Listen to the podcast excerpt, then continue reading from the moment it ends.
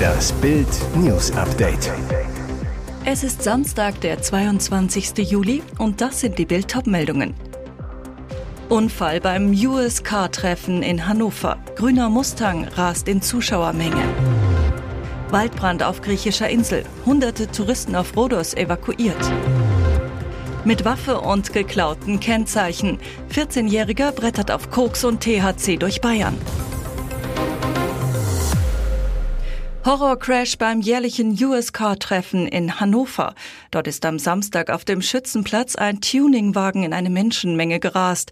Nach Bildinformationen wurden fünf Menschen teils schwer verletzt.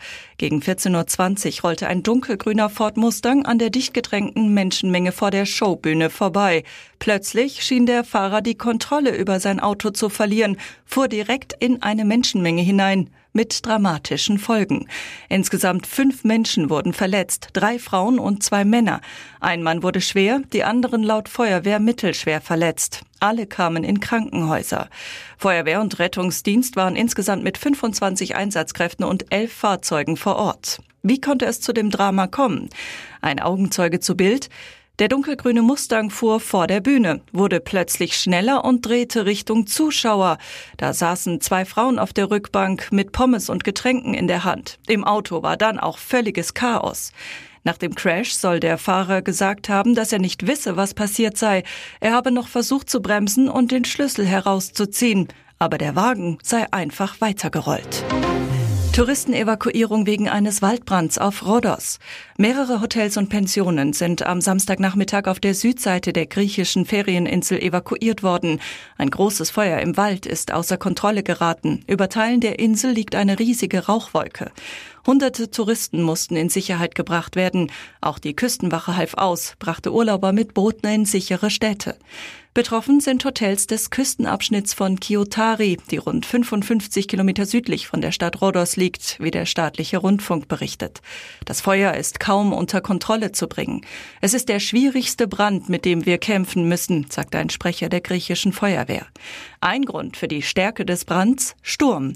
In der Region von Rhodos wehen Winde der Stärke 6. Schon am Mittwoch mussten wegen des Waldbrands drei Dörfer und ein Hotel evakuiert werden. Der Sommer ist trocken, das Wasser ist knapp. Schon jetzt dürfen Bäume und Felder in vielen Regionen tagsüber nicht mehr bewässert werden, wenn es wärmer als 24 Grad ist. Doch das könnte schon bald nicht mehr ausreichen. Niedersachsens Umweltminister Christian Mayer bringt jetzt sogar ein Anbauverbot von Früchten wie Erdbeeren oder Tomaten ins Spiel, die besonders viel Wasser benötigen. Wenn sich zu wenig Grundwasser bildet, können Kommunen die Genehmigung für die Feldberegnung und die Wasserentnahme generell entziehen, erläutert ein Ministeriumssprecher. Und weiter, mögliche Beschränkungen der Wasserentnahmen könnten auch zur Folge haben, dass bestimmte Kulturen in betroffenen Regionen nicht mehr wirtschaftlich angebaut werden können. Auf Deutsch, die Politik könnte die Bedingungen für Betriebe so verschlechtern, dass es dann praktisch ausgeschlossen ist, Erdbeeren oder Tomaten anzubauen. Landvolkpräsident Holger Henjes hält ein Verbot regional angebauter Tomaten und Erdbeeren für den falschen Weg. Damit löst man kein Problem, sondern steigert nur den ohnehin schon sehr hohen Import an Gemüse und Früchten, die häufig mit deutlich größeren Umweltauswirkungen im Ausland angebaut werden. Eigentlich sollte er maximal den Controller einer Playstation steuern, statt am Steuer eines Wagens zu setzen. Schwabach in Bayern. In der Nacht zu Samstag schnappte sich ein 14-Jähriger falsche Kennzeichen, montierte sie an ein Auto und düste los. Lange ging seine wilde Fahrt durch Schwabach aber nicht. Gegen zwei Uhr nachts bemerkten Streifenpolizisten die äußerst unsichere Fahrweise des jungen Fahrers und hielten ihn an.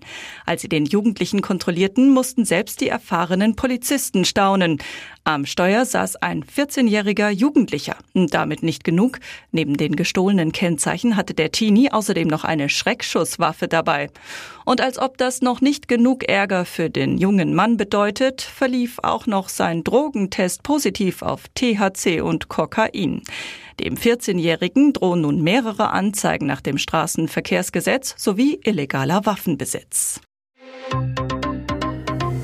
Und jetzt weitere wichtige Meldungen des Tages vom Bild Newsdesk. Die AfD ist stark wie nie. In Umfragen liegen die Rechtsaußen bundesweit mittlerweile bei 22 Prozent. In einzelnen ostdeutschen Bundesländern sogar bei mehr als 30 Prozent, zum Beispiel in Thüringen. Die AfD gilt vielen als Protestpartei, vor allem gegen die Ampelregierung in Berlin und auch gegen die Politik von CDU, CSU. Aber haben die Rechtsaußen wirklich bessere Rezepte? Was passiert, wenn die AfD regiert? Preise könnten weiter hochschnellen, denn die AfD will raus aus der EU. Das bedeutet, auf Waren, die Deutschland in anderen EU-Staaten einkauft, könnten Zölle fällig werden, etwa auf Tomaten, Weintrauben, Fleisch.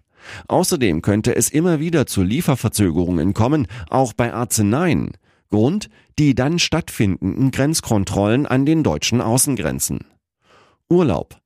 Vorbei die Zeit der problemlosen Einreisen nach Österreich, Frankreich, Spanien. Statt an den Grenzen durchgewunken zu werden, müssten sich Bundesbürger auf Ausweiskontrollen und mehr Wartezeit einstellen. Jobs. Raus aus der EU bedeutet auch Zölle auf deutsche Produkte wie Autos und Maschinen, die in andere EU-Staaten verkauft werden. Das macht die Waren teurer, Absatzrückgang droht. Und damit auch Jobverlust hier in Deutschland. Dazu käme in zahlreichen Branchen wie in der Pflege voraussichtlich ein noch größerer Fachkräftemangel, weil EU-Bürger nicht mehr so einfach in Deutschland arbeiten könnten. Wie es bei den Themen Familie, Rente und Russland aussieht, lesen Sie auf Bild.de. Killerwale greifen Boot von Mallorca-Regatta an. Die Serie reißt nicht ab. Schon wieder haben Orcas ein Boot angegriffen. Diesmal traf es ein Segelschiff, das auf dem Weg zur Mallorca-Regatta Copa del Rey war. Das Schiff sei auf dem Mittelmeer auf dem Weg zur Urlaubsinsel gewesen, als es am Donnerstagabend attackiert wurde, teilten die Organisatoren des Wettbewerbs mit. Demnach kam es auf Höhe des spanischen Küstenortes Estepona nahe der Straße von Gibraltar zu dem Zwischenfall. Die Besatzung sei nicht verletzt worden, hieß es. Aber die Tiere, die auch Killerwale genannt werden, rissen ein Stück vom Steuerruder ab. Das Boot wurde dadurch manövrierunfähig, musste vom Seenotrettungsdienst abgeschleppt werden. Seit 2020 verzeichnen Seenotretter mehr als 300 Orca-Angriffe auf Segelschiffe. In einzelnen Fällen gelang es den Tieren, die Boote zu versenken. Klarheit, warum die Tiere die Boote angreifen, gibt es bislang nicht. Einige, wie der Präsident der Umweltschutzgruppe Zirze, Renaud de Stefanie, sind davon überzeugt, dass die Orcas nur spielen wollen. Andere vermuten dagegen, dass die Angriffe Folge der Corona-Jahre sein könnten.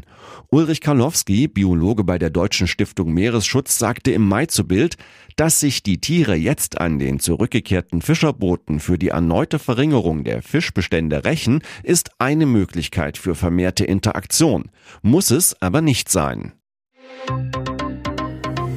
Ihr hört das Bild News Update mit weiteren Meldungen des Tages. Ist er auf dem Schlachtfeld aufgetaucht? Laut russischen Staatsmedien hat die russische Invasionsarmee in der Ukraine erstmals den T-14 Armata eingesetzt. Bislang gab es vom modernsten russischen Kampfpanzer nur Aufnahmen von Übungen und bei Paraden, obwohl er bereits 2015 vorgestellt wurde. Mehrere T-14 Armata seien in der Ukraine während aktiver Kampfhandlungen eingesetzt und anschließend wieder abgezogen worden, hieß es laut der russischen Nachrichtenagentur TASS. Der Panzer befinde sich aber noch in der Erprobungsphase. Allerdings bislang wurden keine Aufnahmen von T-14 in der Ukraine veröffentlicht, geschweige denn von Armata-Panzern bei der aktiven Teilnahme an einem Gefecht. Bereits im April hatten russische Staatsmedien behauptet, in der Ukraine seien T-14 eingesetzt worden, allerdings hätten diese nicht an direkten Angriffsoperationen teilgenommen. Der T-14 wurde erstmals 2015 auf der großen Parade zum Tag des Sieges in Moskau präsentiert. In den folgenden Jahren wurden T-14 immer wieder auf den Siegesparaden präsentiert, doch eine Einführung des Kampfpanzers verzögert sich bis heute. Vermutlich wurden nur wenige Exemplare überhaupt produziert. Fraglich ist, ob die russische Rüstungsindustrie, die offenbar schon vor den westlichen Sanktionen Schwierigkeiten mit der Massenproduktion des T-14 hatte, in den letzten Monaten den Panzer zur Serienreife bringen konnte. Der Einsatz des T-14 im Gefecht birgt zudem zwei große Risiken.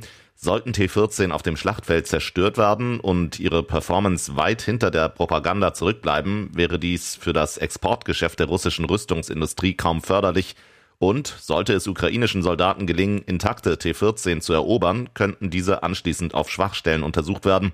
Die modernste russische Panzertechnik wäre dann offengelegt. Hier ist das Bild News Update. Und das ist heute auch noch hörenswert. Dieser Auftritt von Tokyo Hotel war ein Trauerspiel. Dicke Konzertpleite für die Band um Tom und Bill Kaulitz. Am Freitagabend spielten sie seit Gründung der Gruppe erstmals auf einem Festival in Deutschland.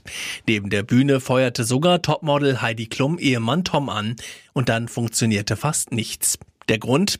Nach nicht mal der Hälfte ihrer Songs versagte die Technik beim Deichbrand Festival. Es tut uns total leid. Wir haben so ein geiles Set für euch vorbereitet, sagte Sänger Bill Kaulitz. Wegen der Technikprobleme machten sich viele Fans schon vor Abbruch vom Acker. Später sendete die Band ihren Anhängern eine Videobotschaft. Wir sind am Boden zerstört. Auf dem Rückweg erklärten sie die Panne so. Alles hat aufgegeben. Wir konnten nicht zurück auf die Bühne. Das ganze System, alles war Fakt. Zum Abschluss ihres Auftritts nahmen Tokyo Hotel daher nur noch eine Gitarre, kamen auf die Bühne zurück und spielten eine Akustikversion ihres größten Hits durch den Monsun. Das war das letzte, was wir machen konnten.